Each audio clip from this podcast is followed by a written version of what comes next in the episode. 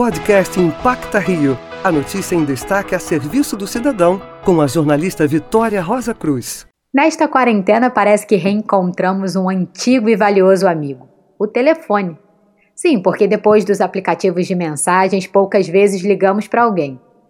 O projeto Histórias por Telefone surgiu a partir dessa necessidade de fazer companhia ao outro, principalmente nesses tempos de isolamento social em que estamos distantes de quem conversamos todos os dias. O idealizador do projeto, Pedro Gerolimic, conta um pouco do porquê o Histórias por Telefone existe. E a gente tem que sempre acreditar que a gente vai passar por esse momento, que a gente vai superar, que é um problema no mundo, mas que cada um é responsável por fazer a sua parte. E que com as histórias e com as poesias nós vamos conseguir passar por esse momento difícil de uma forma menos dolorosa, é, mais amena, com mais felicidade, com mais alegria. Atualmente são mais de 4 mil ouvintes cadastrados para receberem histórias e 1.500 voluntários ligando para as pessoas.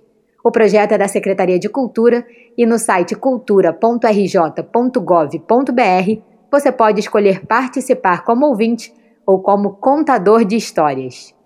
Para a Rádio Antena 1, Vitória Rosa Cruz.